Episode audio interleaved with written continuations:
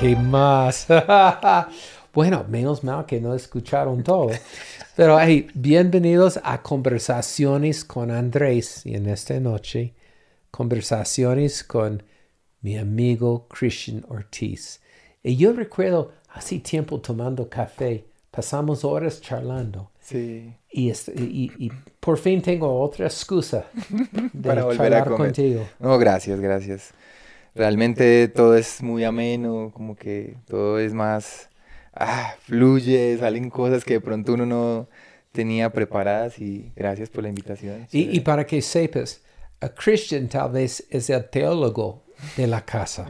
es súper brillante. Y ah, no, ese va a ser una buena noche. Y a ver, ¿cuántos años ya casado? A cinco cumplimos el 7 de mayo, cinco años. Ok. Y en este año estamos para ordenarte como pastor, para Sí. hacerte ordinario. Pero es mejor que ser or- ordeñado. Pero mi- mire esto, e- estamos ah, para ordenar a Alex y Paula, después mi hijo Christian, Jonathan Morales y, ah, y Mari, María. y, ah, y después ustedes, Así y es. Tatiana. Ok, en, en- solo en la iglesia local. Hay que entender que Dios está haciendo una renovación y preparando para este gran avivamiento eh, en los Estados Unidos. Este salió en un reporte de George Barna um, que hace 10 años la edad promedio de los pastores en los Estados Unidos, un, un pastor tenía 44 años promedio. Ahora, 10 años después, volvieron con la misma encuesta y ahora la edad promedio de un pastor en los Estados Unidos, el pastor tiene 54 años. Mm, subió. Ah, eh, se han envejecido, no han renovado, no hay nuevos pastores, no están levantando hijos en la casa, los seminarios no funcionan y nadie quiere ser un pastor porque es más fácil solamente buscar la solución en Google. San Google. pastor Google. Y, ah, pero mira lo que está pasando. Sí, sí, sí. No, ha sido un- una sorpresa. Hablaba con mi esposa y con unos amigos ayer justamente de esto. Y mm, bueno, tú tienes unos planes, ¿cierto? Bueno, que empresario, que ser futbolista, que pues un montón de cosas de uno, uno sueña de niño. Pero es muy lindo saber que cuando es Dios y es el plan de Dios, pone algo que tú no tenías en la Ajá, lista. Y entonces uno dice, lo tengo que abrazar. Porque si no lo tenía en la lista, yo, Dios lo puso. Well, tienes que tener llamado porque para, para escoger la profesión de ser pastor, tienes que ser bobo o llamado. Sí, una de las dos. Señor, gracias por habernos llamado. Y tal vez un poquito de los dos. De los dos. No, pero es un privilegio muy alto. Como uh, Charles. Spurgeon dijo, yo no quiero bajarme del púlpito para ser el rey de Inglaterra, Wow. porque estamos trabajando con cosas eternas. Esto es impresionante. Le decía ayer a, a los chicos y es qué honor ser llamado por Dios a una labor tan linda, ¿cierto? O sea, bueno, uno mira en, en la palabra la función del sacerdote y su función principal era acercar, acercar a Dios a los hombres, o sea, se- se- funcionar como un mediador, ¿cierto? O sea, el sacerdote sumo es Jesús y esa responsabilidad de acercar a las personas Entre a la Jesús. tierra y los cielos. Ah, cada vez uniéndolo más. Y creo que Dios ha, ha puesto algo por, por esta generación. Algo diferente. Como que, Sí. hey, ok, hay un Hay de- una nueva generación. No, no son, esta nueva generación de pastores no se aparenten, Mm, no tienen fachada, son reales. Eso es lindo. Y creo que Dios está levantando.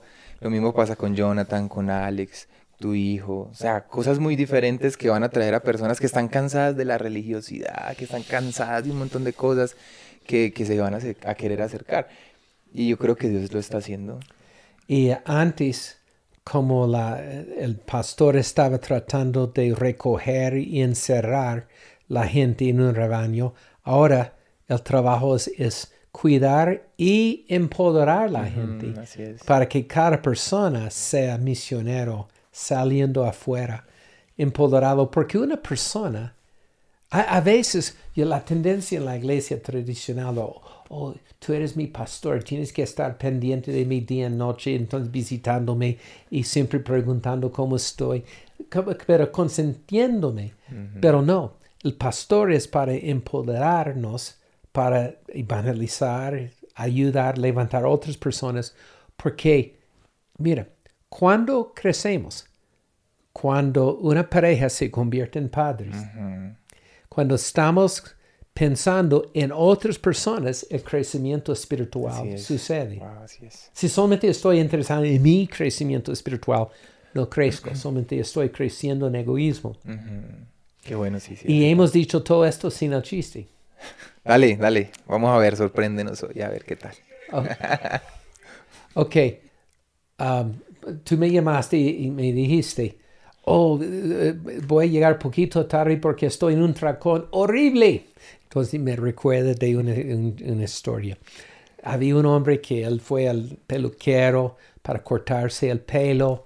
El peluquero estaba preguntando, ¿y qué van a hacer para las vacaciones? Y dice, Ah, la señora y, y yo vamos para Roma para entrar al Vaticano para ver si podemos ah, tal vez echar un vistazo al Papa. Y, y el peluquero le dice, "Ah, yo, la señora y yo ya hemos tomado este, este ah, viaje. Es horrible, horrible. ¿En, en cuál línea está volando? No, American Airlines. Ay, no, eso es el servicio y las sillas tan chiquitas y va a ser una experiencia horrible. ¿Y, y dónde va a quedarse? En un hotel fulano allí. Eso, ay, nos quedamos allí, las habitaciones pequeñas, el servicio maluco. Es horrible este hotel, horrible. ¿Y, y qué va a hacer después? No, vamos para el Vaticano.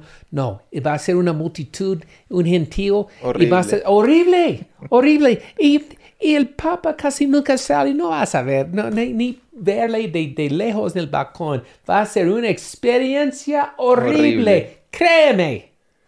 Bueno, el tipo salió y volvió cinco semanas después para otro corte de pelo y el peluquero le pregunta, ¿cómo te fue las vacaciones? Fueron maravillosas, a mí increíble. Bueno, el avión que no hicieron una equivocación y nos metieron en la primera clase con campaña y con la comida, todo tremendo. Bueno, ok, ok, pero el hotel, como te dije, no, horrible. No, al contrario, tenemos la vista al mar y, una habitación inmensa y con ah, el servicio regio. Nunca hemos estado en un hotel tan tremendo.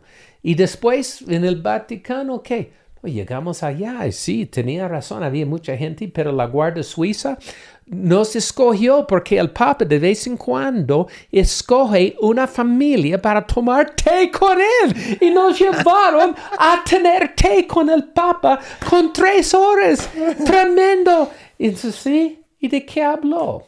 Bueno, él me hizo una pregunta. ¿Qué te preguntó? Él me preguntó quién me dio el corte de pelo tan horrible. ok, Y volvió al mismo peluquero. Está bien. listo, listo. Ok, hey, Lea, no, vamos a estar en este tema tan liviano como podemos identificar el anticristo Ah, o los profetas Oh, falsos. Jesus. Vamos a ver.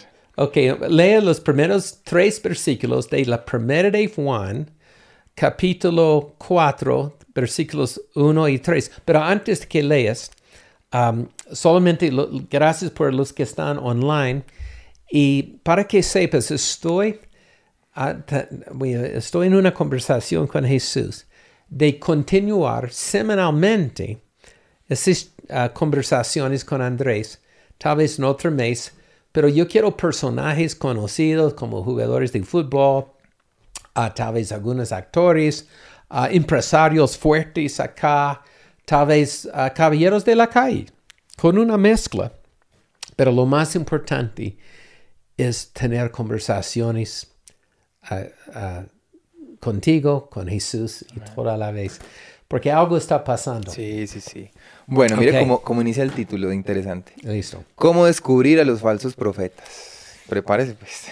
Mira lo que dice. Queridos amigos, eh, no les crean a todos los que afirman hablar de parte del Espíritu. Pónganlos a prueba para averiguar si el Espíritu que tienen realmente proviene de Dios, porque hay muchos falsos profetas en el mundo. Esta es la manera en que sa- sabremos si tienen o no el Espíritu de Dios. Si una persona que afirma ser profeta reconoce que Jesucristo vino en cuerpo humano, esas personas tienen el Espíritu de Dios. Pero si alguien afirma ser profeta y no reconoce la verdad acerca de Jesús, aquella persona no es de Dios. Tal persona tiene el espíritu del anticristo, del cual ustedes oyeron que viene, del- que viene al mundo y de hecho ya está aquí. Ok. ¿Cuál versión? ¿Qué Esta es la? NTV. Ok. Ok, es interesante, hablamos de esto ah, con Lucho anoche. Ah, hay hay tantos, tantos cristianos hablando, "Ay, yo no sé quién es el anticristo. Tal vez es George Soros. Ah, or- or- or era Michael Jackson. Bill Gates. Bill Gates, es Bill Gates, Ese estoy era, sí, sí, seguro. Ah, pero Juan dice, ese no importa. y, y también en la, la segunda de Tesalonicenses 2, 3, todavía no se ha manifestado. Y nadie, ni ninguna persona sabrá hasta que Dios le revele. Ok, es posible que está vivo ahora. Ok, pero el problema no es el anticristo que viene, Exacto. sino el espíritu de anticristo que está contaminando los santos ahora. Entonces, y, eh, Juan está identificando el espíritu de anticristo como profetas falsos que salen de la misma iglesia. Hmm.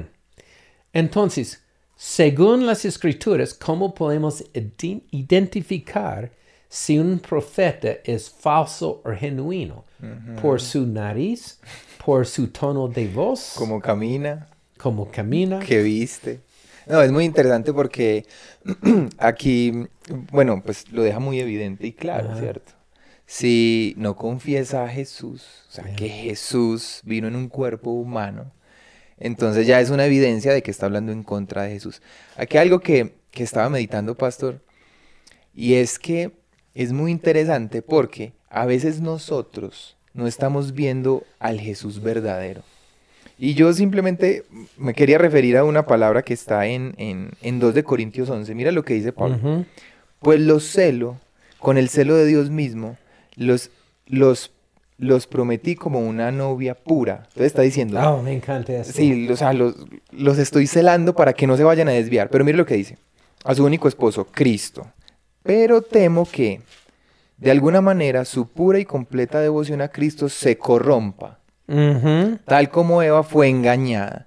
Estamos hablando de que, bueno, en el contexto de lo que estamos leyendo todos estos días con Pastor Andrés en las conversaciones, es que ellos están siendo engañados, ¿cierto? Llegaron unos falsos profetas a hablar de otras enseñanzas diferentes y ellos comenzaron a creerlas. Es más, al final les dice, ustedes manténganse firmes en lo que, en lo que aprendieron. Pero entonces mire lo que termina diciendo. Tal como Eva fue engañada por la astucia de la serpiente. Ustedes soportan de buena gana todo lo que cualquiera les dice. Aun si, la predic aun si predican a un Jesús diferente del que nosotros predicamos, o un espíritu diferente del que ustedes recibieron, o un evangelio diferente del que creyeron. O sea, podemos estar haciendo la oración correcta a un Jesús diferente. Podemos estar adorando de forma correcta a un Jesús que no conocemos, que es diferente. Lo que estaba diciendo Pablo. Y yo creo que eso pasa porque a veces queremos mandar a Moisés en vez de subir nosotros al monte. Ajá, sí. En vez de tener una relación directa, queremos un profeta que nos hable por, eh, a Dios. Por nosotros. En- entonces, y mucho- eh, muchos supuestamente profetas quieren crear una dependencia en ellos Mm. mismos en vez de empoderarnos tener una relación con directa Jesús. con Jesús. Y eso pasaba. No, ve tú, le decían a Moisés, ¿cierto? Y no querían ellos acercarse a Jesús. Y a veces tenemos que tener cuidado que, que o ah, las prédicas, esta conversación, la enseñanza del fin de semana. Pero lo que hablábamos ahorita, creo que cada, cada cristiano, nosotros que hemos nacido de nuevo, tenemos que ir y buscar una relación personal con Jesús. Porque debemos poner a prueba, como lo está acabando de decir Juan. Pongan a prueba a esos que dicen. Ok, pero Christian, explícanos. Él está específicamente diciendo, hay profetas falsos que dicen que Cristo no vino en la carne. Ah, eso es- Explique esto. Ah, eso es- a ver, si lo miramos desde la, como el contexto en cómo fue creciendo el evangelio, Ujú. Eh, esto es muy curioso. Aparece Roma en medio de la escena, ¿cierto? Todo el imperio romano.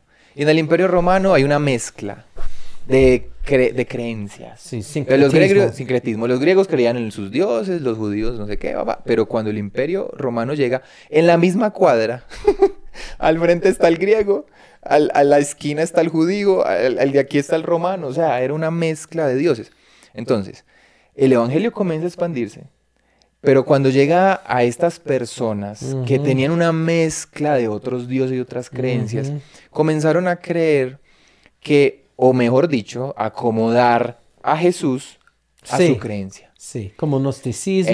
Eso. Entonces solo Dios y el espíritu. O solo, o sea, como que solo importa lo espiritual. Es más, de ahí, de ahí se, se desencadena la palabra que es sacrosecular, que es lo sagrado es más importante que, que, que la carne, que el trabajo, que la vida, que la vocación. Entonces, durante muchos años, o sea, eso, imagínate, cuánto nos afectó en el tiempo que parte, no sé, unos 50, 30 años, no sé, Paz, tú sabrás más que yo de esto, mucho de la prédica era, vamos al cielo, vamos al cielo, vamos al cielo. Entonces dejemos nuestros trabajos. Y, somos muy gnósticos en de- los cristianos evangélicos. Co- Todo está enfocado en salir de esta porquería, se llama la tierra, y que la tierra es mala y los cielos bueno, pero Dios hizo los cielos y la tierra y dijo que bueno. Qué bueno es, así es.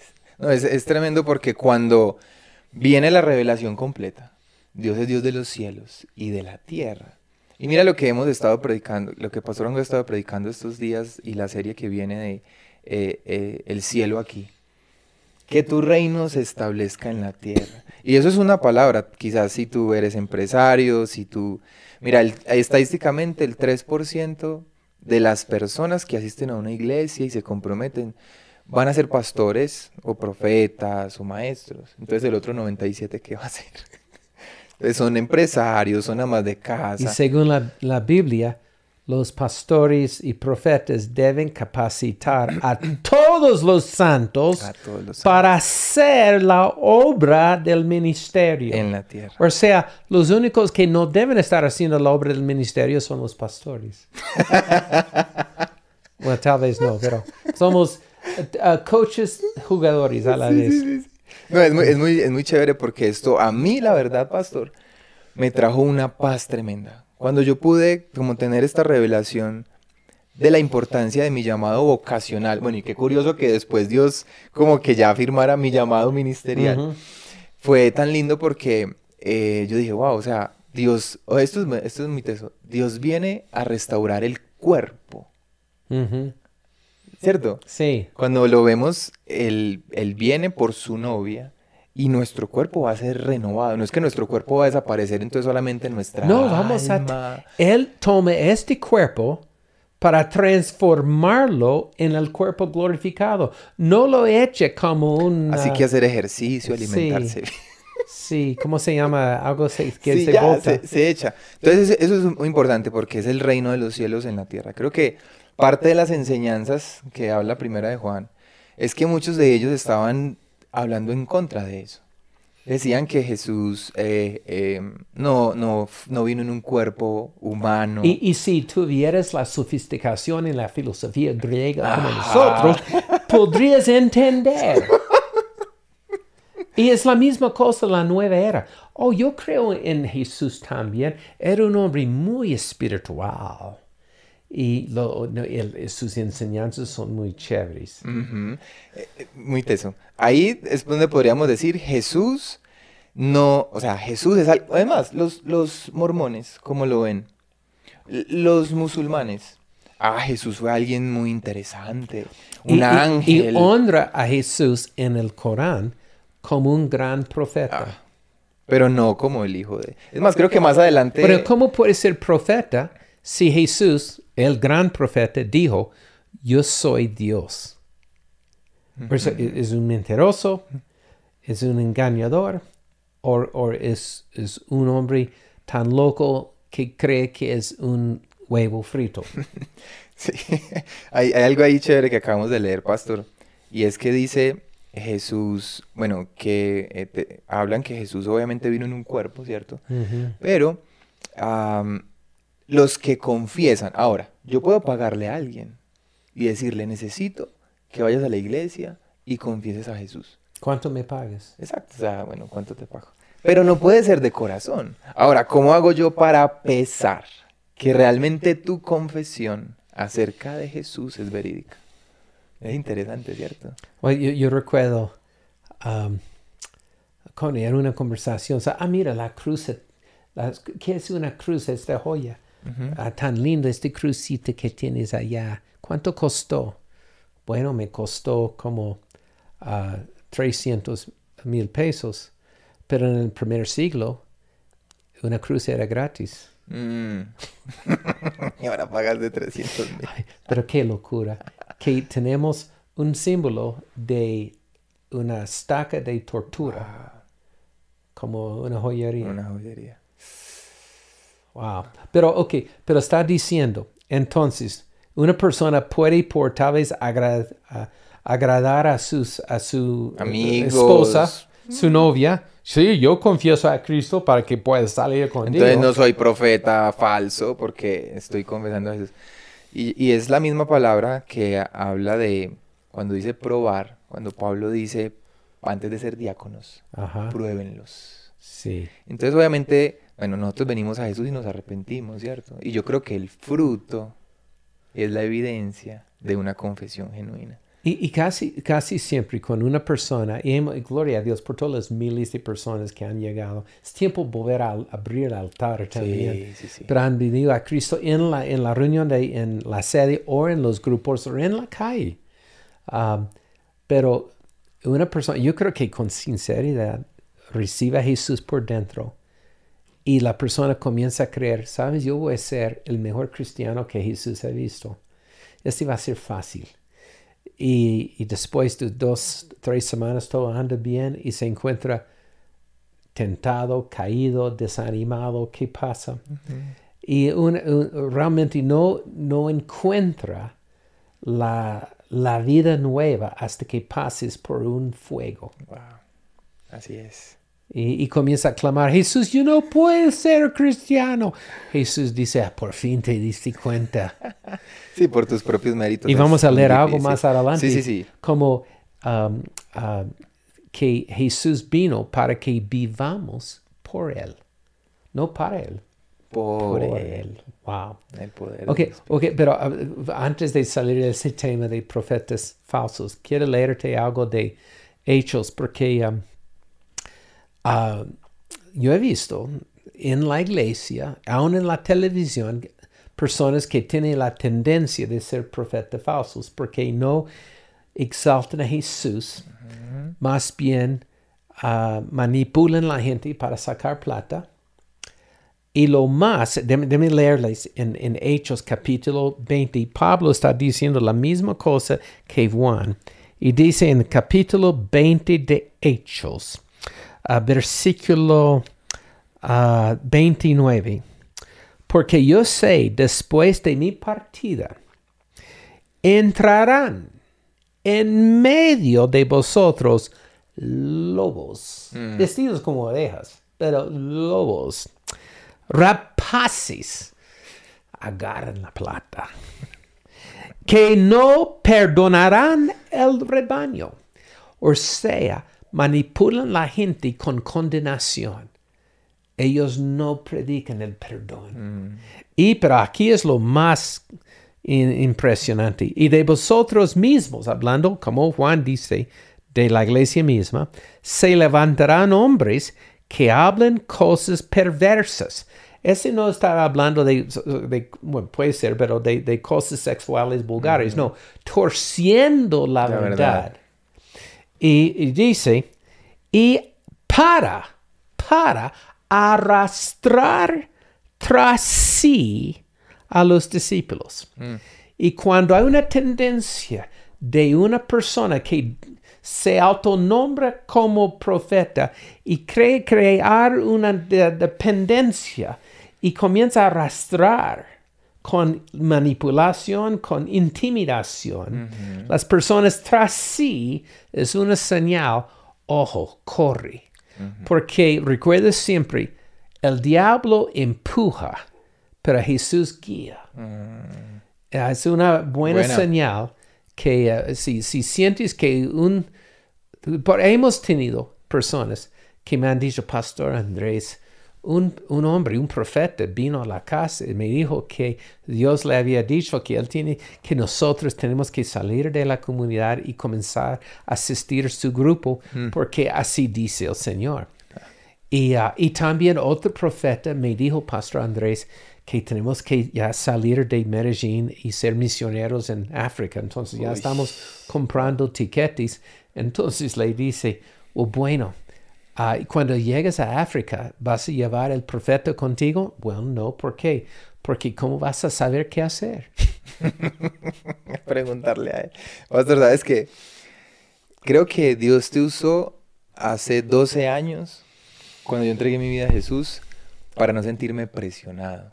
Ujú, Yo era muy, muy, aquí rápidamente, parte del testimonio, era muy escéptico, siempre razonando todo, siempre calculando todo. ujú. Ah, yo llegué a Jesús por una quiebra financiera. Y obviamente, pues sin dinero, no hay amigos, no hay mujeres, no ¿Qué? hay rumba. no hay Pero, nada. pero un profeta te robó. No, no, no sé, todavía no estaba ahí en, en- en esto. Eh, no, hice malos negocios, bueno, sí me robaron una plata. Bueno, el tema es yo, yo, Bienvenido al club. yo entro... ¿Quién, quién no ha tenido un socio que ha robado la plata? Ay, Dios, ya lo perdoné. Y le- recuerdo que yo paré al frente del casino Ajá. y empecé a escuchar unos tambores. Y eh, yo miré a la iglesia y mi hermana me había llevado hace mucho tiempo, yo nunca quise ir. Y yo dije, ¿yo será que Dios es real? Eh, no, no tengo más opción. O sea, ¿qué hago? Bueno, al fin, con mucho temor me metí a la iglesia y allá estaban todos con las manos alzadas, así. Yo, no, qué fanatismo, yo no quiero esto. Pero algo me atrajo. Pero, pero mira, estás juzgando la iglesia de ser fanáticos, pero ahí en la ca- en el casino la gente está orando más. Para que, oh, Señor, para que le salga Señor, más ayúdame. Sí, sí, sí, sí. Oh, no estaba en el casino, estaba afuera esperando que el ok. semáforo cambiara. Listo en la esquina. Sí, sí, sí, sí, que- estaba esperando que el semáforo cambiara. Cuando me meto a la iglesia, yo le digo a Dios que me ayude con ese dinero. Bueno, Dios hace un milagro financiero. Yo comienzo a ir a la iglesia Ajá. de forma clandestina. Y tú llegas y dices, tú puedes encontrarte con Dios en tu casa. Mira, yo estaba esperando algo así hace mucho tiempo porque yo tenía temor que me estuvieran engañando. Yo estaba, tenía temor que un falso ¿Y yo dije profeta... eso? Sí, sí, sí. Y me entendiste, siendo Sí, gringo sí. y todo. Y dudaba más porque hablabas extraño. Entonces yo era, no, ¿cómo le voy a creer si habla extraño? en el tema fue que yo, él le dijo, wow, tú puedes encontrarte con Dios en tu casa. Mira eso, yo llegué a mi casa y durante dos meses, me- yo me quedé solo, mamá se había ido para Estados Unidos, y dos meses sin saber cómo orar, comencé a buscar a Dios sin tener ni idea. El último día que me iba a despedir de Dios porque nada pasaba, yo dije, ya no sigo con esto, yo tuve un encuentro con el Espíritu Santo. Y si tú no hubieras dicho eso, quizás fue la forma en como Dios me guió a tener un encuentro con Él en mi casa. A lo mejor, si me hubiera encontrado con una persona que me hubiera querido engañar, manipular, empujar hacia algo, no hubiera tenido un encuentro genuino, genuino con la persona Wow, del yo no Espíritu. sabía esto. Eso, eso fue lindo. Y obviamente no recuerdo cu- diciendo esto. Pues 12 años, Pero, imagínate. pero, pero, ¿sabes? A veces hay que entender la mayoría de las cosas que Dios hace a través de, de nosotros, usándonos como burros, ah, no nos damos cuenta. Y hace poco, ah, Diana, quien está aquí como dirigiendo el programa esta noche, me contó de ah, ah, que ella tiene una carga orando por la salvación de su tío y tenía COVID, ¿no? ¿Y cómo se llama tu tío, Diana? Oscar. Y, ah, y sí, hablé con Oscar después, pero Oscar tenía una cirugía programada para el, el corazón. ¿O qué- ¿Cómo se llama? Fernán.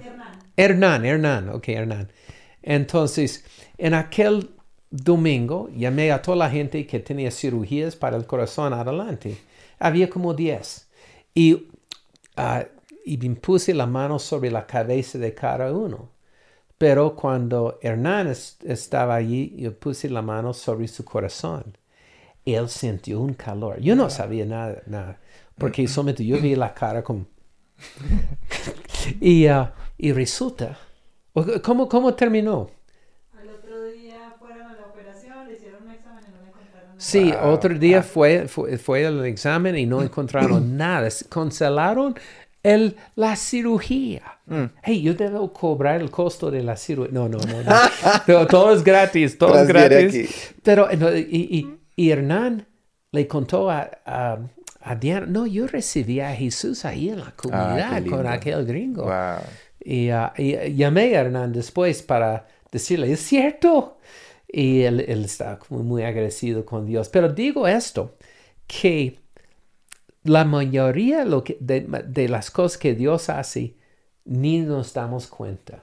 Así es. Gloria a Dios. Una vez, mira lo una- que dices. Una vez recuerdo que con el, con el, el ministerio, con el gru- los grupos de relaciones sanas, Ajá. hemos ministrado a muchas personas y no nos damos cuenta. Y bueno, en las últimas que han sido online, pues tú miras una cámara y no ves a nadie, ¿cierto? Tú simplemente ministras a una cámara y, y, bueno, y se me acerca una pareja feliz, o sea, un escándalo ahí afuera. Gracias, gracias. Y nosotros, ay, ¿qué pasó? ¿Qué hicimos? No, no sabíamos quiénes eran. Lo que, el testimonio que usted contó nos salvó. Y wow, o sea, luego íbamos en el carro y amor, o sea, no sabemos como burros, Dios, llevándonos a decir algo, a soltar una palabra, nuestro propio testimonio, como para alguien puede ser de impacto. Es más, este mismo, esta misma conversación quizás lo vas a ver más adelante, de casualidad te vas a encontrar. Oh, un momento.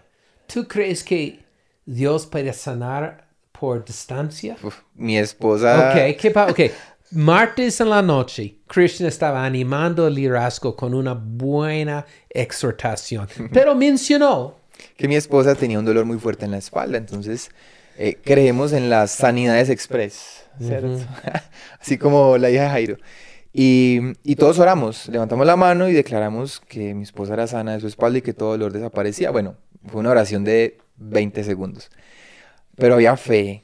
Había sí, yo sentí, yo, yo, yo no sé si me viste, pero casi Sí, me levanto, esa palabra, espero que tenemos la dirección correcta. ¿Para por dónde ahí". es? No me acordaba Sí. dónde era, pero sí era para allá. Cuando llegué le conté a mi esposa cómo ha ido todo y yo la vi mejor, pues estaba bien sentada y yo, amor, ¿y cómo sigue? Entonces le dije, no nos acordábamos. Entonces le dije, amor, oramos por ti. ¿Cómo así? Yo sí, yo le dije a todos que oráramos por ti y oramos. ¿Cómo te sientes? Y es que, ah, ¿sabes? Justo a esta hora más o menos me empecé a sentir mejor. Y eso es bíblico, porque- una vez Jesús mandó la palabra a- para un siervo, un señor, y la Biblia dice en la misma hora se levantó. Y, y- pero ese también es simplemente Salmo 107, ah, versículo 20, que dice, y Dios mandó la palabra y le salvó de su ruina y le sanó. Amén. Entonces, Oremos. ahora mismo, am, Mm. oh, la unción está para la gente que tiene cirugías programadas. Ujú. Padre, gracias por hacer una cirugía, cirugía sobrenatural. Amén. Y, y Padre, aún cancelar la necesidad de ah, operar en la columna.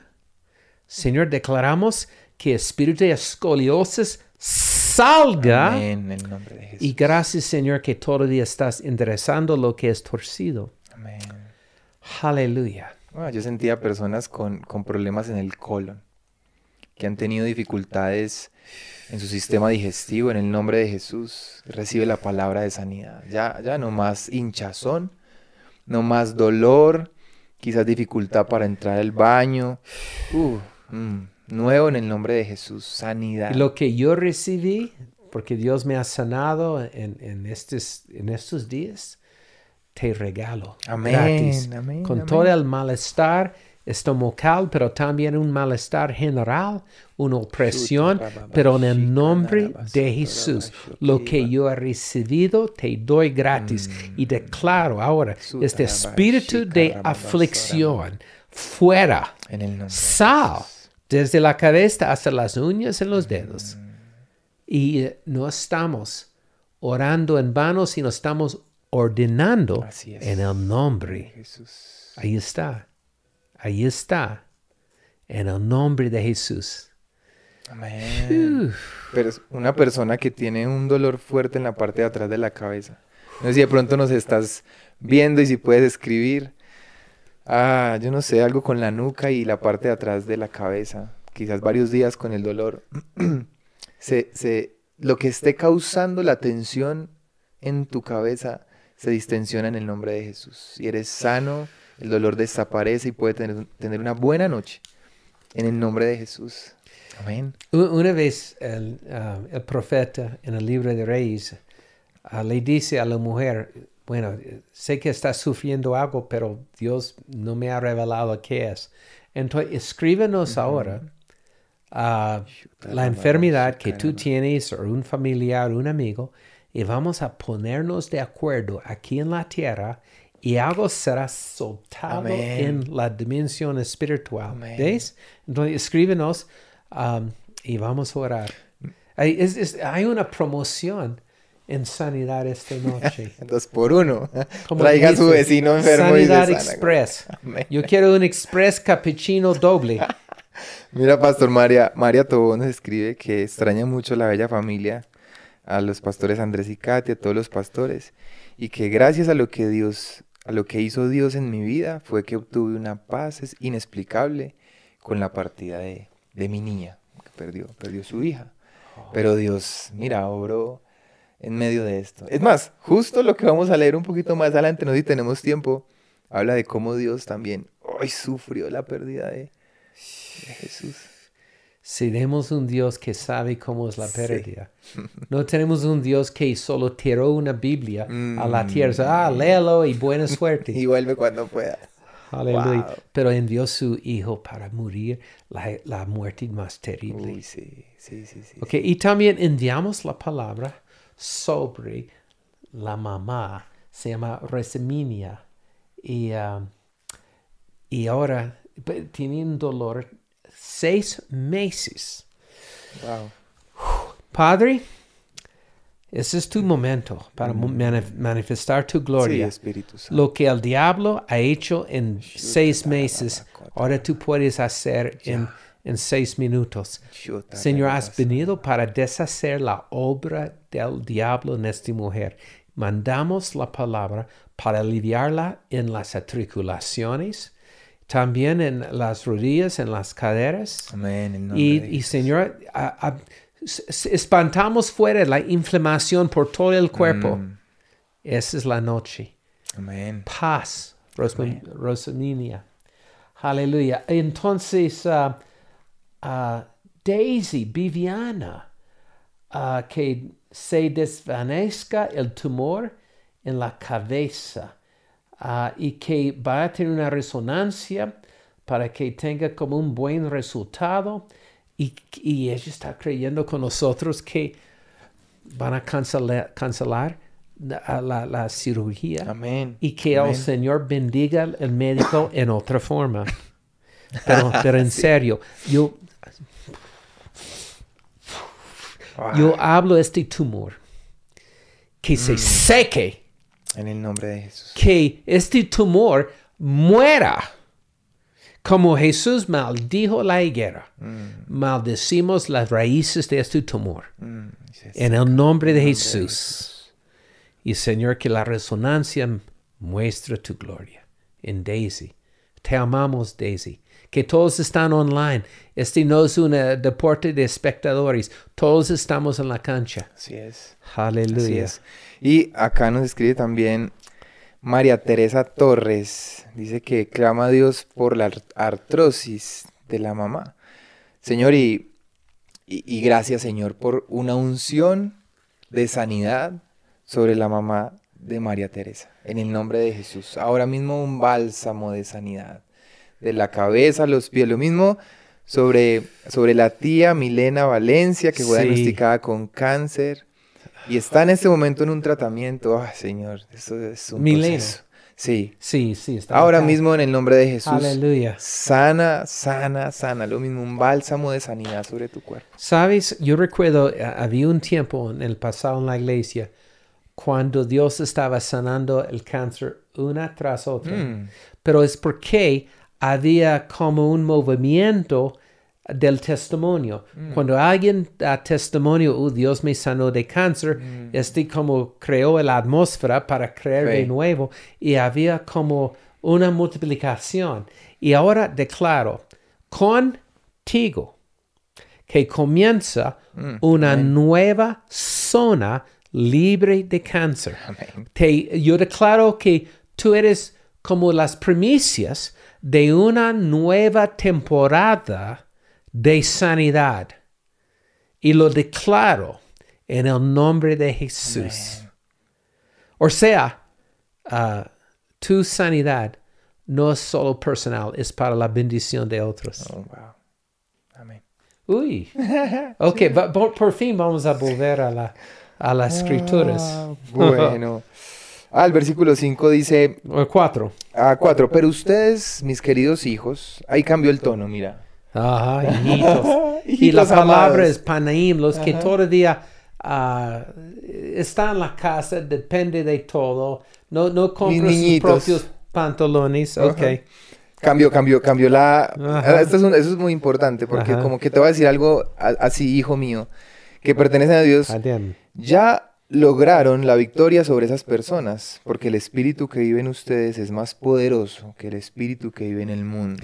Que de- de- Déme ah, leerlo en la Reina Valera, porque si la, la Reina Valera era buena para Pablo, es para... Ok, okay dice, ah, hijitos, vosotros sois de Dios y los habéis vencido. ¿Por qué? Y todos conocen el versículo así. Mayor es el que está en vosotros que el que está en el mundo. Que mire el contexto. Mm.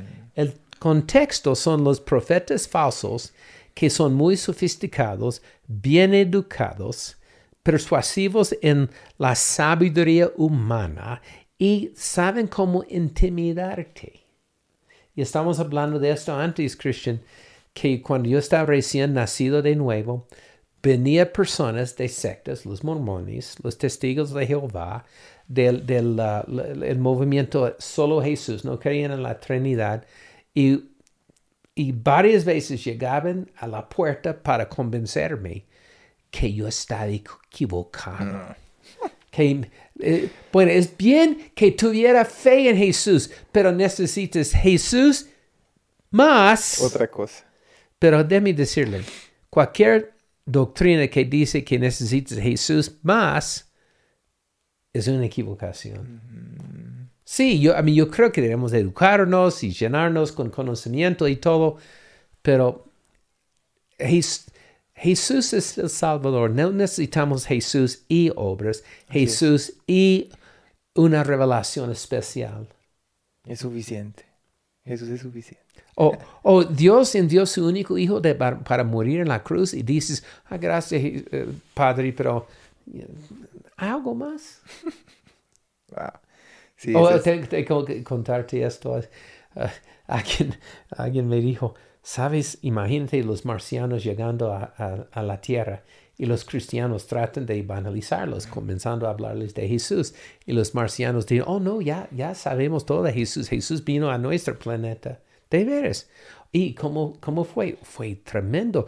Tuvimos fiestas, picnics, picnics te- tenemos, somos, celebramos a Jesús como Señor. Fue una maravilla. Y vino por un tiempo y se fue. ¿Por qué? ¿Qué le hicieron ustedes? Yo creo que no lo quieres evangelizar.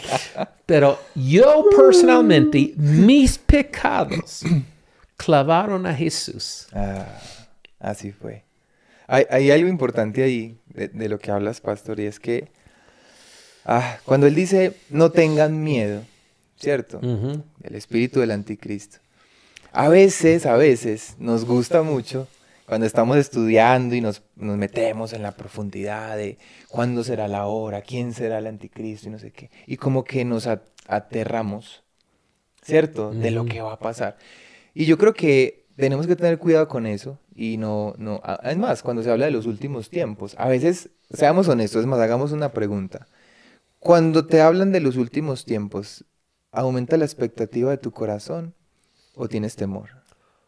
Y hablamos de esto en este pasaje más adelante. Ajá, O sea, bueno, ¿qué? ¿Expectativa o temor? O sea, ¿qué pasa en ti cuando se habla del anticristo, por ejemplo? No, o sea, no tenemos que tener miedo de, de esto, sino más bien como tenerlo al tanto, saber que, van a, que hay un espíritu anticristo, pues realmente anticristo es que predica otra cosa que no es Cristo, que parece, pero no es. Ujú. Y, y Que es, es muy parecido, muy parecido. pero es el opuesto. O sea, es lindo, no, es, no, es, no tiene cachos y No. es bonito, habla lindo. Es religioso y, y va a promover una religión global que trata de ah, incluir todos, hará pero excluir a los milagros, cristianos. Hará milagros. Jesús lo dijo. En, mi no- en, en tu nombre echamos fuera demonios.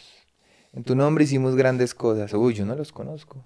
Eh, ¿qué, qué, qué estaba pasando en ellos? O sea, ¿qué había en ellos? Que Jesús decide no, hey, ¿sabes qué? No, no, no, yo no sé quién, es, quién eres tú. Eso tenemos que tener cuidado. Y la importancia de meditar en la palabra. La importancia de nosotros meternos con Dios, de nosotros subir al monte. Hoy en día hay demasiada información, pastor. Te metes a YouTube y tienes todas las prédicas en podcast, tienes eh, Spotify, tienes un montón de información y vas a recibir prédicas de teólogos, o sea, vas a tener mucha información y está chévere y está bueno, pero tienes que meterte tú. Y mira, en, Google, um, yo he luchado, gloria a Dios, yo estoy celebrando la salud, no solo la sanidad, sino la salud. Ok, amén. ok, perdón por desviarme. Um, pero muchas, muchas veces yo estaba buscando en Google ah, las soluciones, pero casi siempre terminé más asustado. No, yo estoy ya muriendo. Mira lo que dice acá. Hay tanta confusión. Y la misma forma, si una persona trata de tener una relación googleado, Ujú. googleada con Jesús, va, va a estar muy confundido porque hay una multitud de voces allá. Pero es simplemente la comunión sencilla con Jesús y con personas que tienen, como dijiste, esta devoción pura, Ujú. sencilla. Así es. No, y, y la responsabilidad, porque sé que también hay muchos líderes que están conectados, de los líderes, de nosotros los líderes. O sea, eso es lo que a mí más un temor, un temor santo, como, uy Dios, que podamos llevar una palabra pura, una palabra correcta, que no se amañe, que, que lo, que tú decías el martes, o sea, más que querer impresionar o querer traer algo súper elaborado, que la gente pueda reconocer a Jesús. Siempre le digo a mi esposa y, y los chicos que he estado liderando lo saben, que cada vez que tengamos la oportunidad de, de, de hablar de Jesús, que la gente salga de la iglesia diciendo, wow, qué Jesús tan hermoso. ¿Cómo era que se llamaba el que estaba ahí? Ah, no me acuerdo, pero qué Jesús. Es lo que que la presencia. Hey, tú, ah, mm, ay, pero el Espíritu Santo. Y eso es un antídoto para nosotros también. Porque la gloria es de Él. Sí, la gente va a salir de, en el futuro de tus prédicas y van a decir, uh, qué prédica de Alex Ortiz. Y está bien. Está bien. Que se, con, que se encuentren con Jesús. Ah, esa es la parte más. Yo, yo recuerdo un borracho se, se para a Billy Graham en la calle y le dice, yo soy discípulo tuyo, yo recibí a Jesús en una cruzada tuya. Y Billy Graham eh, le dice, obviamente eres discípulo mío, pero no eres discípulo de Jesús. estaba bueno, estaba bueno. Ok, pero, pero mira el contexto. Mayor es el que está en ti. Porque todos hemos sentido intimidados por los profetas falsos, porque tiene la, la seducción del infierno atrás y nos hace sentir como bobos, no sofisticados. Y tal vez pueden torcer, como dicen Hechos 20, las escrituras y nos confunden. Pero Juan está diciendo, hijitos, tranquilos. El gran maestro, el Espíritu Santo, es mayor en ustedes y no van a ser engañados. Ten confianza en la unción. Así es. Y mira cómo termina diciendo, Paz. Sigues. Ellos son del mundo, pero eso habla del mundo. Por eso hablan del mundo. Esto es muy importante. Esto es súper importante. Y el mundo los oye. Mira, a esto, cuando yo leí esto, es como, hoy en día estamos invadidos por una corriente que es el posmodernismo. Y el posmodernismo, la evolución de- de- de- del lenguaje, todo esto es clave. Y es que cuando el lenguaje ha sido manoseado, como es manoseado actualmente por el posmodernismo, se hablan cosas que convencen aún a los hijos de Dios. Y, y personas intelectuales, Sí, universitarios. entonces, en contra de la familia, antes era directo, pero ya, mira esto que te eso, el, o sea, dicen, son del mundo, por eso hablan al mundo y el mundo les oye. Ah, entonces, claro, cuando tú quieres escuchar lo que tú quieres escuchar, ah, Dios es amor, ah, pero, ok, yo quiero tener una relación sexual con mi novia, ah, pero Dios es amor, Él, Él lo va a permitir. Entonces, Sí, hay amor. Entonces, Exacto. Entonces, la familia, eh, o sea, el tener hijos, o sea, todo lo que está generando ahorita todo este nuevo movimiento de la posverdad, imagínate, posverdad, o sea, ya no es la verdad, sino que cualquiera inventa lo que quiere, con muy buenas palabras elocuentes. Ajá, es tu nariz, entonces tú tienes tu verdad y tu, la opinión tuya es válida y nos respetamos así. Pero la palabra es absoluta, verdadera, única, no cambia. Pero una persona dice, "Well, yo no creo en la ley de Dios. Yo no creo en la gravedad. Tírate del balcón a ver qué pasa. Exacto, así funciona. Eso es importante porque él dice, ellos son del mundo, por eso hablan del mundo, o sea, cosas que quizás, ay, tan bueno, y el mundo los oye. Nosotros somos de Dios, Versículo 6. el que conoce a Dios nos oye, ah, ok, algo chévere. El que no es de Dios no nos oye. Ok, ok, un momento. En vez de tratar de convencer a una persona que todavía no cree en Cristo que me crea, mi trabajo no es convencerle, mi trabajo es presentarle a Jesús. Eso es todo. Ya. Y, y- y yo he aprendido también de no meterme en discusiones ah, sobre, por ejemplo, no, no, hay 72 géneros, solo hay 64. No, yo no voy a entrar en, en discusiones ni de la evolución. Yo voy a presentarles la persona resucitada, quien también dice Juan en el Evangelio, Él es la luz para todos los hombres. No, no para algunos raros personas que son nacidos para ser cristianos. No, nadie es nacido para ser un cristiano, pero todos somos renacidos. Así es. Pa- Pablo lo dijo también, no, no recuerdo el texto. Él dice, traté de presentarme a ustedes, no con palabras de persuasión humana, Ajá. no con cuentos y solo a Cristo. Ay, Y Pablo era buena- muy inteligente. Escuché una buena prédica de ese primero de Corintios 2. Mm. ¿Cuándo fue? Ay, Marquis.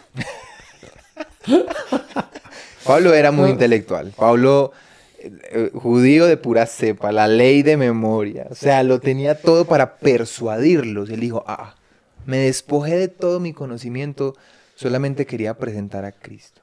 Gloria a Dios. Me, me emocionaste tanto que rompí mis gafas. Ok, sigue uh, adelante leyendo. Ah, dice así. Eh, nosotros somos de Dios, el que conoce a Dios nos oye, el que no es de Dios no nos oye. En esto conocemos el espíritu de verdad y el espíritu de error. O sea que aquí hay un conflicto entre dos espíritus, el espíritu de verdad y el espíritu de error. M- Mira lo que tú me decías ahorita, que creo que, que no nos terminaste de contar la historia, pastor, y era que cuando llegaban los mormones, los Ah, testigos sí. de Jehová, Ajá.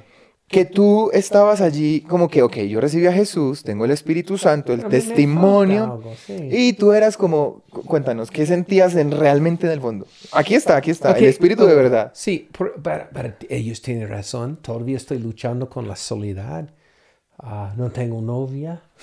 Ah, ay, todavía estoy luchando con tentaciones. Tal vez ellos tienen razón, pero percibí dos cosas. Uno, sentí presión, no sentí amor, Mm, porque ellos no tenían una relación sino una agenda. Wow. Y la otra cosa, yo tenía la inquietud del Espíritu Santo diciéndome, yo no los envié. Y sabía. Yo no tenía la profundidad en las escrituras para refutarlos, pero mayor es el que estaba en mí, que estaba en ellos. Entonces yo pude decirles, "Eh, gracias, pero ah, yo no tengo la, la convicción de Dios. Yo voy a estar estudiando las escrituras para ver si es cierto, pero muchas gracias.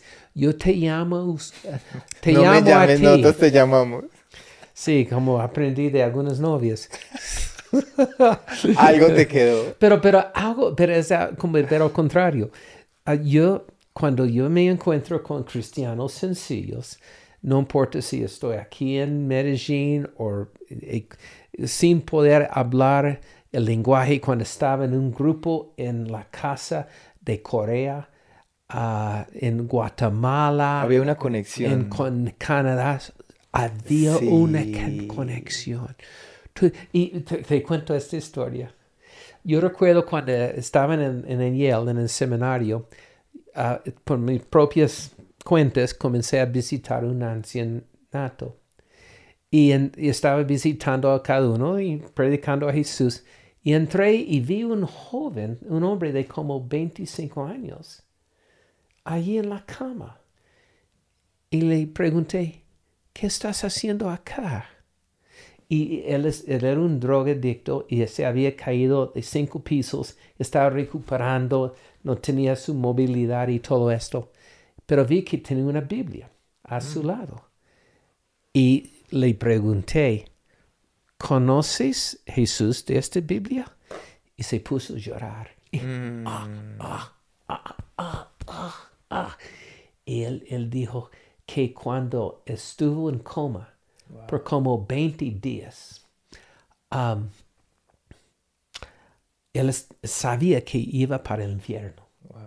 Pero una voz se retuvo y la voz decía, Will, se llama Will, Will, tú me perteneces a mí. Y él me contó, pero estaba llorando tan fuerte, demoró media hora para decirme. Y Will y yo llegamos a ser evangelistas en ancianato. Wow, tremendo. Pero Qué buen desvío, ¿no? Ah, sí, muy bueno. Pero lo que el punto es, hay una comunión universal con los cristianos rusos, chinos en, uh, y países. Así es. Es más, ahí lo dice. Los que conocen a Dios nos oyen. Hay, hay una conexión con los que conocen a Dios. Y ahora sigue adelante, eh, Juan sigue hablando de este tema. Entonces, ahorita viene un título bien, bien chévere Ujú. y dice, Dios es amor. Amados, ámense unos a otros. O sea, es- él hace un cambio ahí interesante, ¿cierto? Ámense unos a otros porque el amor es de Dios. Todo aquel que ama es nacido de Dios y conoce a Dios. No sé si tienes algo Aleluya. Well, chat ok, para Queremos orar. tomar una pausa divina y declarando, hay, hay tantos aquí por ah, la mamá de Joana que sufre de depresión y artrosis eh, del colon. Y otra vez, lo que yo he recibido, porque yo, yo, yo les cuento, este año pasé por una noche eh, oscura del alma y sufrí como más fuerte en toda mi vida la depresión. Y Jesús me liberó. Y lo que he recibido, suelto Amén. sobre tu mamá. Amén, amén. Aleluya. Como el himno dice, ya cesó la noche horrible. Oscura. Sí. Os-. Ma- ma- Mariel- María Elena Zuluaga quiere que oremos por Lina María Restrepo Jiménez. La quimioterapia no está rebajando el tumor, cáncer Oh. de colon. Mira, ya, ya aparecieron los clientes para la oración del cáncer que se va a sanar en el nombre de Jesús. Ok.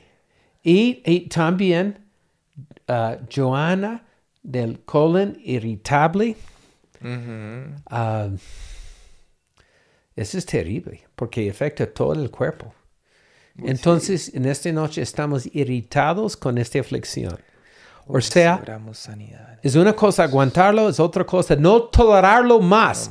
Y hablamos la Chuta, miel de los cielos en el colon, Ujú. sanando, suavizando, Gracias, Dios. paz, En el nombre de vida, Jesús. porque estamos orando en el nombre de Jesús.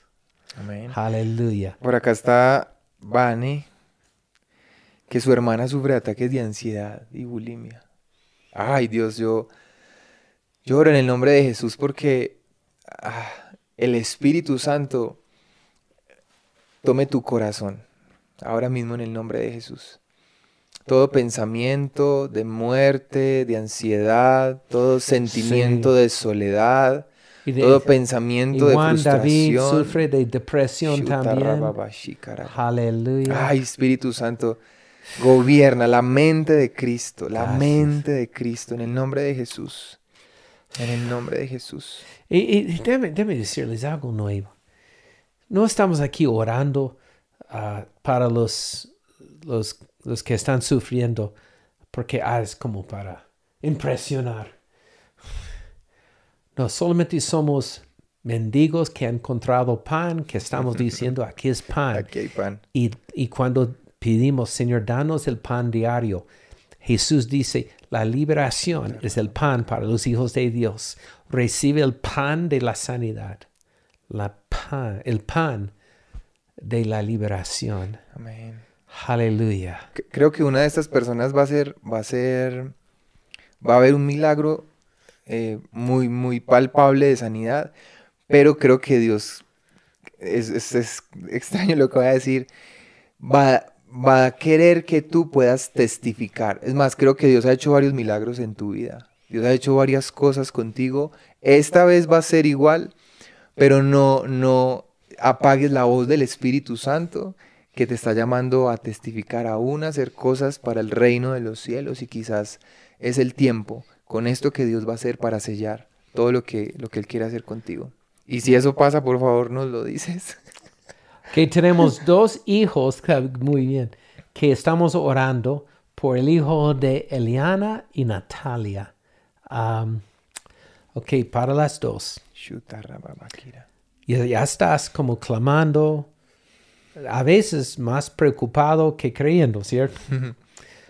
Comienza a tener la visión de Dios, de tu hijo, Amén. al adorando al Señor, en vez de estar, no, comienza a verle con lágrimas, adorando a Jesús, comienza, recibe la visión que Dios tiene de él. Y cuando él llega a la casa lleno de demonios, drogado, elevado, lo que sea, tú puedes decir, hey, yo quiero hacerte como un ah, cafecito y, y un pan y contarte lo, lo que recibí, lo que vi en el espíritu de tu vida. No para regañarle, otra vez yo está llegando así. No, no, no. No, debes tener una sonrisa. Este va a asustarle porque mi mamá está sonriendo. No, es, es, él sabe, el pe- él ya sabe de, de su pecado. Él no sabe de su destino. Mm. Recibe la visión de tu hijo. Amén. Aleluya. Ese es Dios. Chida barraba. Ok, vamos a seguir leyendo. Ay, lo que viene es, es bien, bien, bien bueno. Dice, am, entonces, amados, amémonos unos a otros, porque el amor es de Dios. Todo el que ama es nacido de Dios y conoce a Dios. Ok. Aparece la Pero palabra amor. amados, ámense, amen, como 14 veces ahí en... Tenemos que amarnos. Yo, a veces, también, ojo, ojo. Yo sé que todas las iglesias en Medellín que aman a Jesús y son genuinas, pero no tienen la misma, misma doctrina. Por ejemplo, nosotros creemos en los dones E hasta Z. Algunos solo creen en los dones del Espíritu A hasta M. No importa. Pero hay personas que dicen solamente podemos tener unidad cuando estemos de acuerdo Mm, en el pensamiento, en la doctrina. No. Sabes, nunca llegaremos a la unidad de la fe si comenzamos con la doctrina. Now, eh, tú puedes anotar esto en Efesios 4:3. Dice que debemos ser solícitos para la unidad del Espíritu Santo. Wow. Y recuerdas, es el Espíritu Santo que nos guía a toda la verdad. bueno, Muy bueno. Y después, Muy bueno. Ocho versículos después, en versículo 11, dice, hasta que todos lleguemos a la unidad de la fe. Pablo pres- presume que no tenemos todavía. La única persona, hay dos personas que tienen la teología perfecta. Es Christian Ortiz y Andrés McMillan, y a veces tengo dudas de Christian. no, no, no, no. La única forma es, es tener la unidad en el Espíritu Santo. Es. Y el Espíritu Santo está llevando a todos nosotros a la verdad. Y, y- y si tú quieres tener una teología que nunca cambia, porque mi teología está creciendo sobre los años, entonces, un consejo, no lea la Biblia más, porque la Biblia va a contradecir tu teología. Y creo que si no hay comunidad, amor, Ajá. no va a haber una verdadera revelación de la palabra. Porque Jesús no me va a revelar todo a mí. Me va a revelar una parte. Y luego te le revela una parte a ti. Y luego le revela una parte de Anita. Y luego le revela... Cuando la comunidad se une, esto es comunidad. Y juntos buscamos al Señor. La parte tuya se une con la mía, la mía con la de allí. Empezamos a tener una revelación completa. Dios. Hechos 13. No había dirección en, la, en el avance de la iglesia hasta que los apóstoles y los profetas se unieron. Y, la, y, y la Biblia no dice, y Dios le habló a Pablo. No, dice, y Dios les habló. Y a veces Dios no quiere revelarnos hasta que estemos en unidad, en humildad. Eso es lo más importante. Cuando yo vengo con mi posición. Ah, mira esto. Si yo quiero ganar una discusión teológica, yo no estoy cuidando el corazón de la persona. ¿Cierto? No. O sea, quiero ah, dar mi razón. Es orgullo. Es una altivez. Es, es, es, es, ah, quiero, quiero demostrar algo para validar mi falta de identidad en Cristo. Hay un fenómeno nuevo hoy en día con todo la- el Internet. Hay profetas de sótanos. O sea, hay personas que están estudiando la palabra, pero están criticando, bueno, criticando Joe Austin, ah, criticando Cash Luna, y, y so- Eso pero, no es saludable. pero ese no es el espíritu de la verdad No, no, no. Si Dios quiere que yo corrija a otro hermano, Él va a abrir la puerta. Si, no está bajo la esfera de mi responsabilidad, mi responsabilidad es orar, bendecir y orar. Así es, así es. Y mira, y mira lo que dice. Cuando dice, amados, amémonos unos a otros. Esa palabra en el, en el original es ágape. Ah, bueno, y cuando vamos, uno... Sin condición. Ajá, o sea, es- están todas las formas de amar, pero ese ágape, agapense. Ay, unos a otros porque el amor es de Dios. Aquí hay algo muy importante y es que, ojo con esto, el amor no es Dios, es diferente. Dios es amor. Lo que a veces se ha querido también acá es, bueno, endiosamos el amor. Y ahí es cuando las personas toman el amor y lo usan a su conveniencia porque endiosamos el amor. Y le damos un, ah, hoy en día no es que nos amamos, pues una pareja del mismo sexo, es que si Dios es amor, ¿por qué no permite que nuestro amor, hey, Dios es amor, pero Dios también es, es su característica principal, pero también Dios es justo, también Dios es fuego consumidor. Dios es un montón de cosas. si amas la novia, vas a amarle con dignidad Mm, y vas a y no vas a ensuciarle. Vas a honrar el pacto. Así Ese es. es amor. Hey, pero sabes, Ligia, Ligia que está sufriendo un dolor intenso en el colon, toma tu propio dedo y ponlo ahí. Amén. Y, y yo, yo- yo tengo la imagen de tirar como una piedra en un lago. donde los círculos comienzan a extenderse. La sanidad ha sido tirada En ti. Jesús. Hermana, Jesús te ama. Mm. Y la fe obra por amor. Reciba. Dile esto. Gracias. Jesús por lo que sufriste por mí. Por sus llagas fui sana y recibo mi milagro en el nombre de Jesús. Amén. Amén. Ok, tenemos que estar terminando porque uh, no es la culpa nuestra para hablar tanto, es la culpa de ellos por estar escuchándonos tanto. Así es. Eh, terminemos con este. El que no ama no ha conocido a Dios porque Dios es amor. Aquí eh, hablemos de esto, pastor. Quería preguntarte algo acá y es, en esto se mostró el amor de Dios para con nosotros, en que Dios envió a su Hijo unigénito al mundo para que vivamos por Él. ¿Cómo, cómo Dios, por qué se manifiesta ese amor? Al enviar a su Hijo por pecadores, gente que lo rechaza. El, lo el- el amor no fuera como Dios en los cielos, "Uh, tengo una emoción tan linda. No, envió su hijo. Yo, yo estaba contándoles de, uh, ¿recuerdas en el- en la- durante la reforma cuando comenzaron la, la impresora? Que ya como, era como el internet hoy en día, uh, ampli- amplificando o como multiplicando las escrituras. Y allí en la impresora de Gutenberg, había un técnico allí como imprimiendo las páginas de Juan, capítulo 3, versículo 16. Y su hija, una adolescente deprimida, eh, vi un papelito que se cayó en el piso y solamente alcanzó a ver que Dios amó tal o tanto amó el mundo que dio. Y no dijo qué, solo vio y cortó la, la oración. Y ella comenzó a pensar, yo quiero conocer este Dios quien, quien quiere dar. Yo no sé lo que dio, pero nunca Dio he algo. pensado que dio algo. Y, y fue transformada.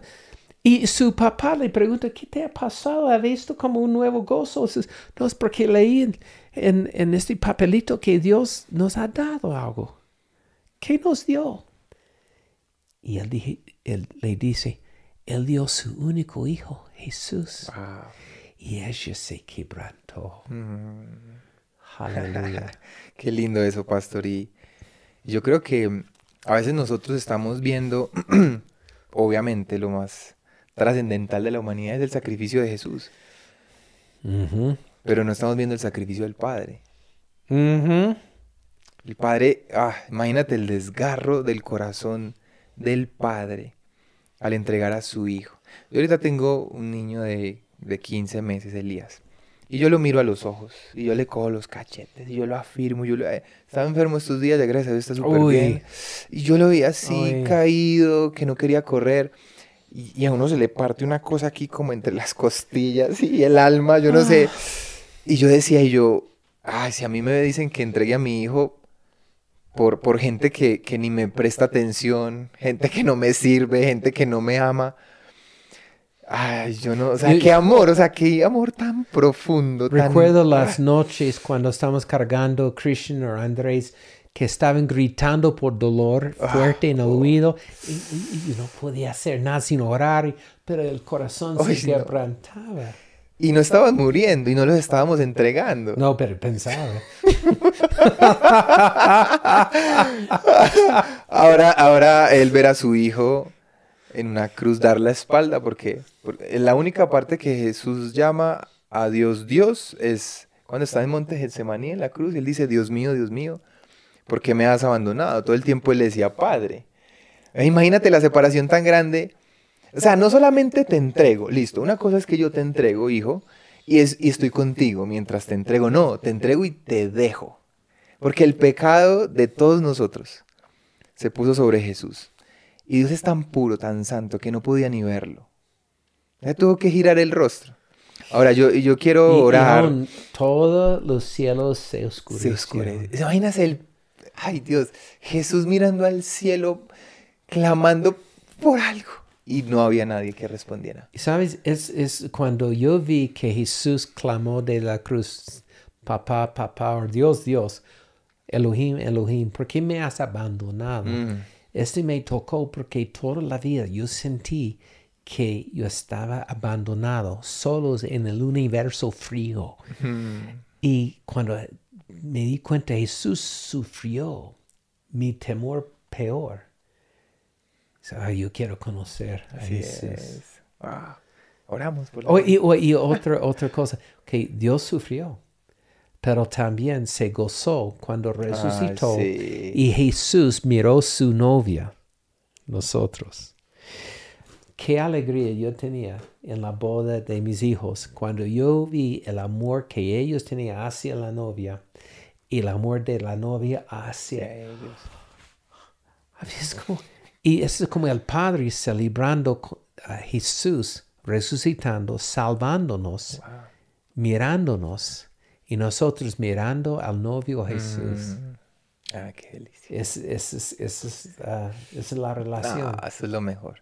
Y, y no sé si de pronto tu relación con el Padre ha estado quebrantada. A sí. lo mejor por la experiencia que tuviste con tu padre terrenal. A lo mejor, en el caso mío, mi papá lo mataron cuando yo tenía tres años.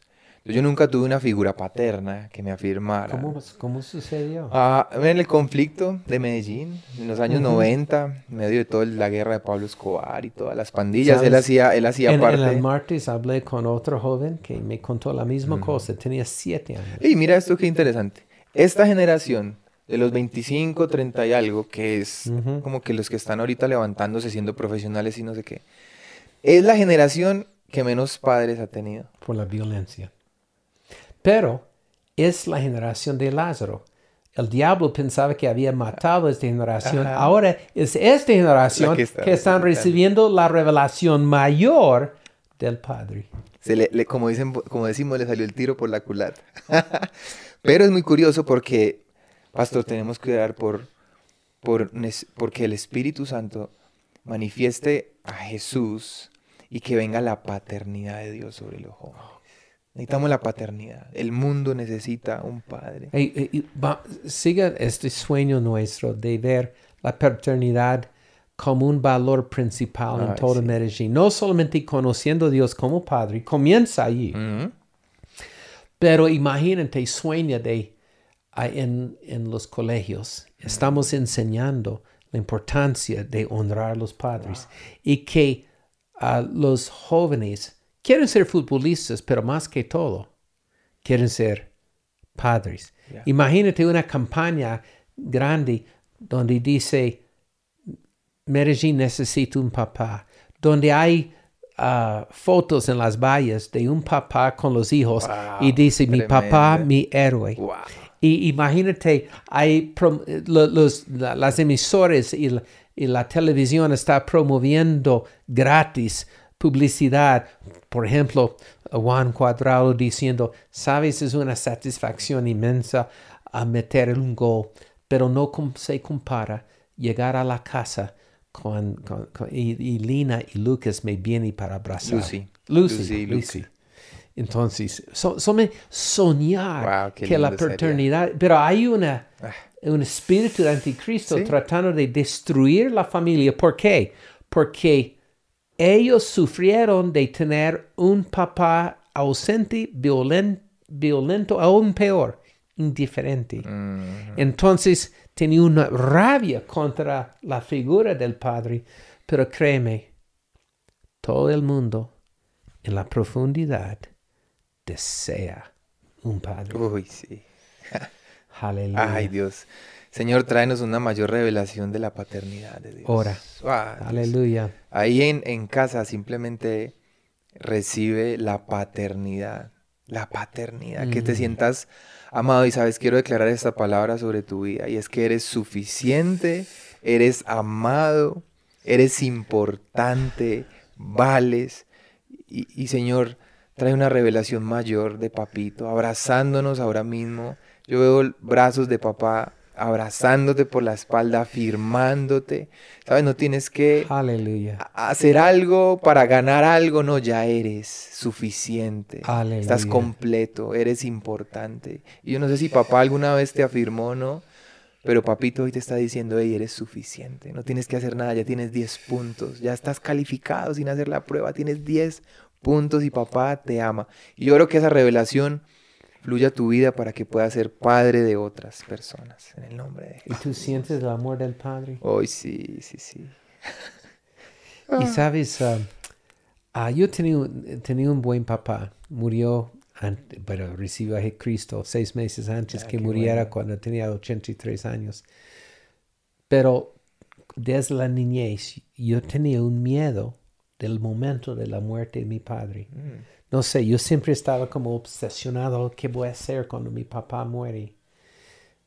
Pero en la, en la tarde cuando yo oré por mi papá, entregándole al Señor y 15 minutos después se fue.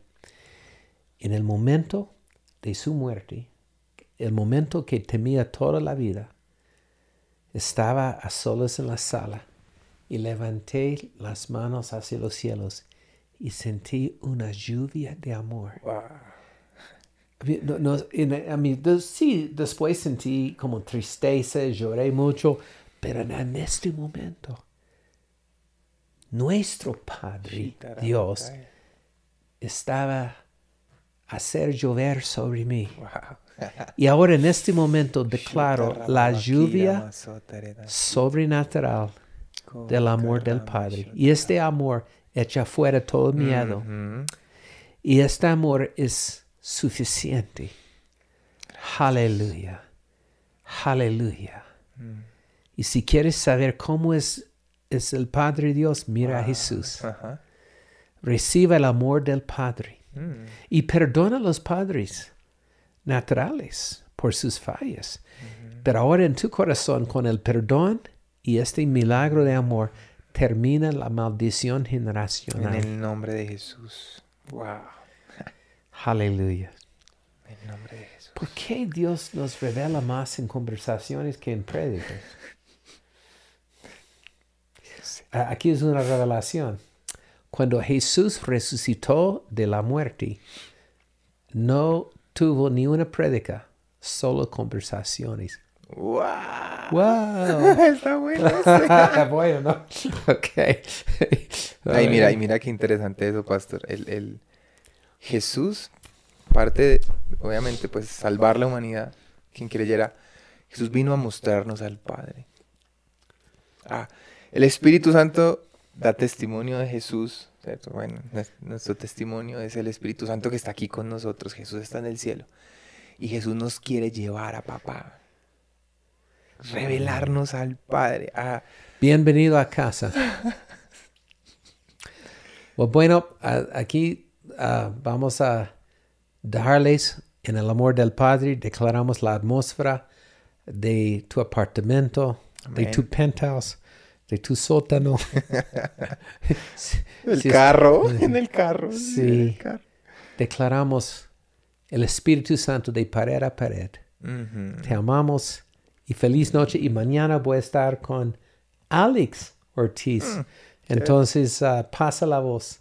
Gra hey, Christian, my brother, Gracias, Paz. Qué buen I tiempo. love you. Aprendimos bastante. Feliz noche. Chao, chao. Chao.